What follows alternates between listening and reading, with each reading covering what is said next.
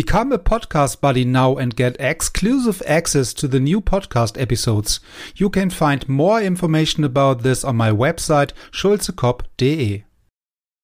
Welcome to this podcast.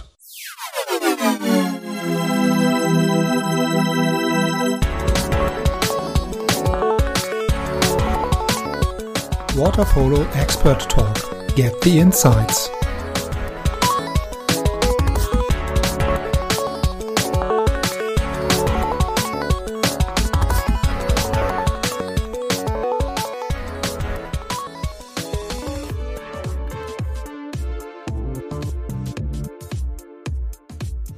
I would like to say uh, that this Japan system uh, was not created by me. So it's uh, the former former head coach Yoji Omoto created this style uh, of water polo.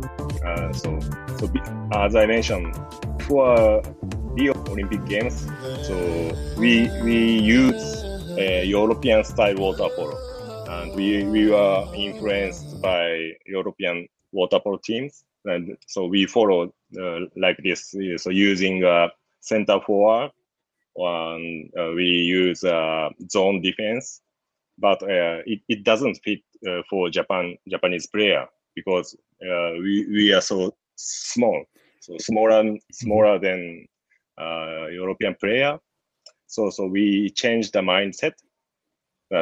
so Yoji Omoto changed his mind and totally change the uh, water polo concept. Mm-hmm. You know, so so we started um, a press defense first, and uh, so we we call pass lane defense. So don't um, so J- Japan Japan style. So we we we emphasize emphasize uh, counter attack. Mm-hmm. You know, so this is the only way we, we can make a goal.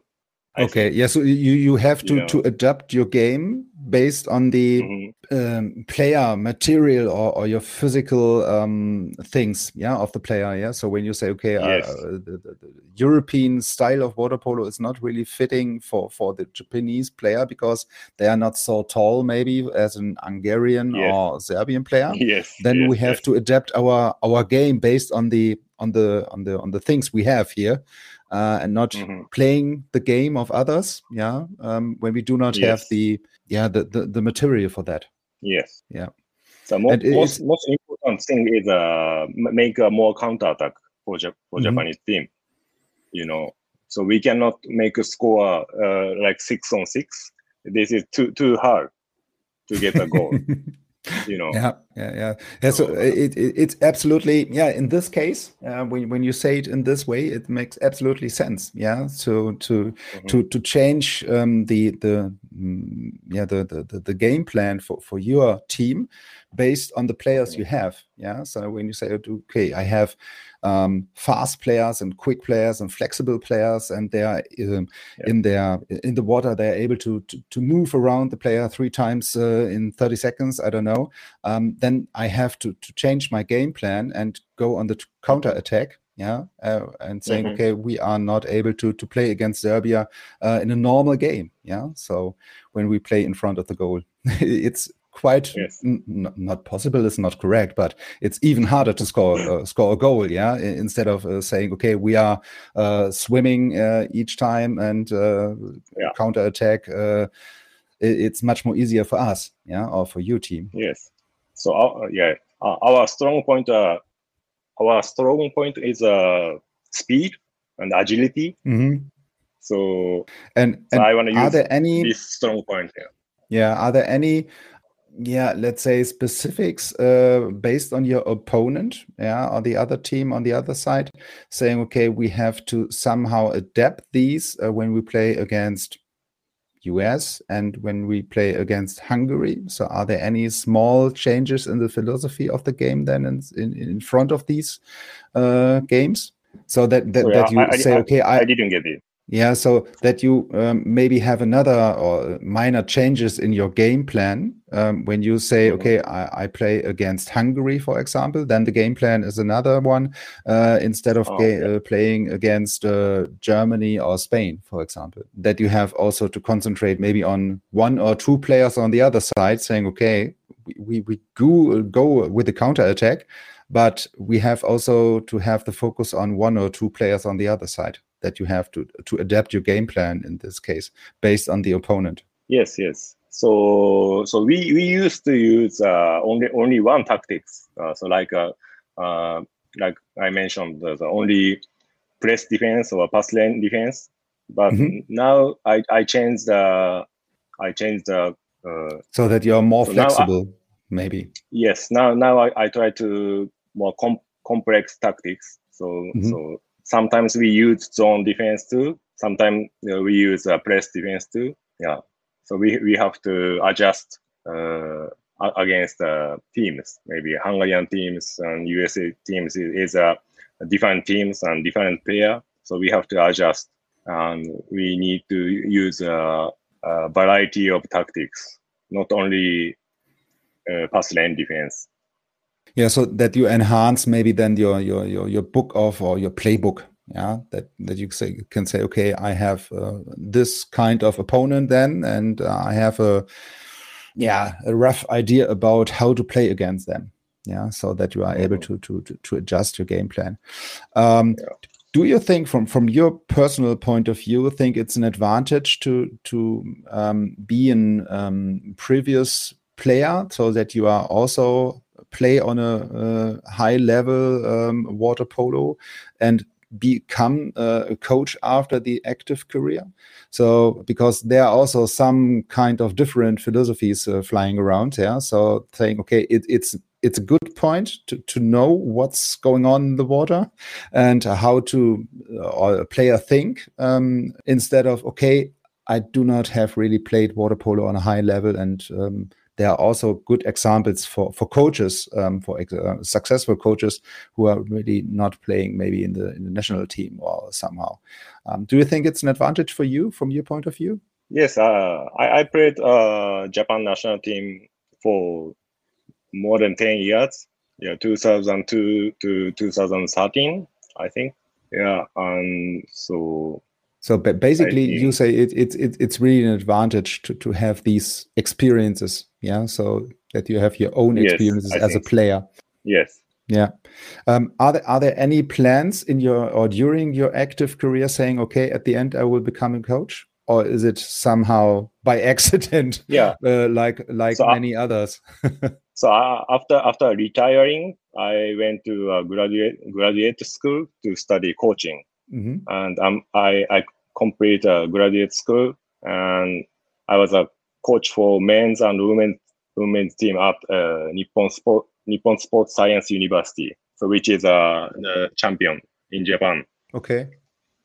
And then two, two years later, uh, two years later, I, I went to USA. So 2014 to 2016, I was hanging out with uh, USA Water Polo national team. I, I hanged out uh, with Dejan Dejan Udovičić. Also, I yeah. so I which was also part of the podcast with, uh, already. yeah. also, Adam Krikorian, who is a, mm-hmm. a women's national head coach. So, so I, I learned from from them uh, about the water polo coach. Then I came back to Japan then I, I became uh, uh, assi- assistant coach of a Japan national team. And after after Tokyo Olympic Games, I, I became a head coach of Japan national team. So uh, before that, you, you really collect uh, enough uh, skills and information about uh, being a coach. Then, yeah. So saying, okay, I, I, am uh, right now. I'm I'm ready. I'm ready for the for the head coach. Hmm? So after that, so after the Olympic Games, uh, when you mentioned you you become the head coach, yeah. So uh, uh, before yes, this yes, time, yes. yeah. So you really um, collected all the information. So are there any specific things um, you learned from from these guys in the US, uh, saying, okay, this is also already or, or still part of your of your training routine? Yeah. So are there any mm-hmm. one or two things you you learned uh, over the uh, in the US saying, okay, this is still part of my coaching career? Yes, I, I learned uh, from them uh, more leg legs training, legs practice. so foot, legs, footwork. legs, legs, yeah, yeah, legs, legs, yeah. You know, so so in, in Japan there there's a many swimming swimming training. Mm-hmm. Uh, less uh, less footwork or less legs, but uh, in the US or in the Europe, so they have a more legs practice. So yeah, I'm inspired of yeah, so more more legs is, uh, I think, more legs. Yeah, not it, it's not. Uh, it's very important to have good legs, and maybe this is also some, something. Then saying, okay, when when the Japanese team in the past uh, have um, really also to yeah, not only but mainly to concentrate on the counter attack, and they are not able mm -hmm. to to to compete with the players from Europe. Um, when you say, okay, the level of the of the legs are so different yeah? So in this case you have to concentrate on your on your benefits saying okay i have a very flexible and fast team. I have to concentrate on the counter attack. Uh, instead of saying okay I, I, do not have uh, all these legs work uh, and then we do not score so many center goals for example. Uh, uh, it's quite not possible based on the on the basics yeah? So when they are training so many legs uh, over there in the us instead of maybe swimming yeah. in, in Japan. Yeah. Yeah, legs are very important. Yeah. Um, and legs are not only important for the for the goalies yeah so this is also a discussion i have so many times uh, here in the podcast uh, also with with uh, with the goalkeepers yeah um, that not only for them is uh, the working on the legs and the improvement of the legs uh, really important point um, during the yeah let's say modern modern um, game of water polo. Um, instead of maybe in the past it was not so important maybe also for, for other players. What what what are the next things uh, coming up right now with the national team for you and your team? So are there any or what are the next uh, big tournaments? Um, are there any uh, things happened uh, before the olympic games next year in paris? Yeah next big uh, competition is uh, world championships in fukuoka in japan. Yeah in july so we have we we have a uh, world championships here. So the, okay. So are, are, there are there any any tournaments uh, in Europe for for your team also in the next couple of weeks or months? Uh no, no we, we don't have. Yeah, we, we didn't qualify the World Cup final, super final, because uh, we were uh, fifth place in this group. So only only two teams are qualified for super final. Okay. Two teams are going to US. Yeah, so uh, it's in Las Vegas. Uh, in California. California, yeah, exactly. California, yeah. yeah. So before uh, Fukuoka World Championships. Okay, so and after that, then the next big thing is uh, then Paris next year, next year, right? Yes. So before Paris, we have uh, one more World Champion World Championships in Doha. Yeah, yeah, exactly. Yeah, yeah. so these are really so, so many the, championships. Yeah, yeah, and so so so many so many games and so many tournaments for for for the players. Yeah. yeah? So um, maybe, maybe do, do we have, think also this is uh, very um yeah not so so the calendar it, it's really full. Yeah. So is it also for for you and your players and your team um an important point or not so so good point that the calendar is so full? Um, but for, for us, is uh, not not so full. It's it's good for for Japan Japanese players because we, okay. uh, as I mentioned, uh, there is a no professional league in Japan, so we mm-hmm. need more game experience. So okay. the World Championships and Olympic Games, so so, so we, we are thirsty of the game.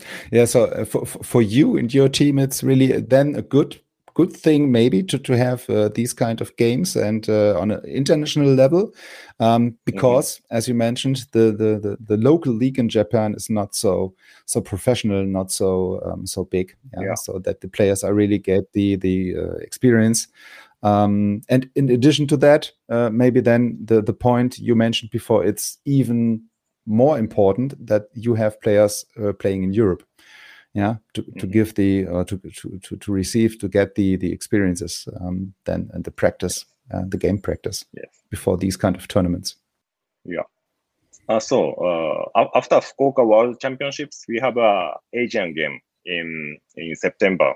Okay. So, uh, so the Asian, Asian game, game, Asian game is a quali- qualification for Paris. So this is okay. the most important games. Okay. Yeah. So in this case, um, I wish you all of luck for for this tournament, uh, for the qualification. Yeah. yeah. So because it's uh, it, it's fun somehow strange or, or um, yeah not not so easy to talk about the Olympic Games um, with with uh, people like you. Yeah, saying okay, I wish you all of luck, uh, but you are not already qu- qualified. Yeah. So it's it's somehow not so easy to make any plans when you do not really um, know. Uh, I will go to Paris. Um, but yeah, it, it's really a, a, big thing. Yeah. So um, for, yeah. for each athlete. Yeah. So each uh, one I talk to here in the podcast saying, okay, this is uh, for most of the people a lifetime experience because Olympic Games, you participate maybe once in a lifetime or twice, whatever. But it's really, yeah, the, the biggest thing any athlete uh, besides water polo uh, can can can uh, attend. Yeah, so it's really the biggest thing.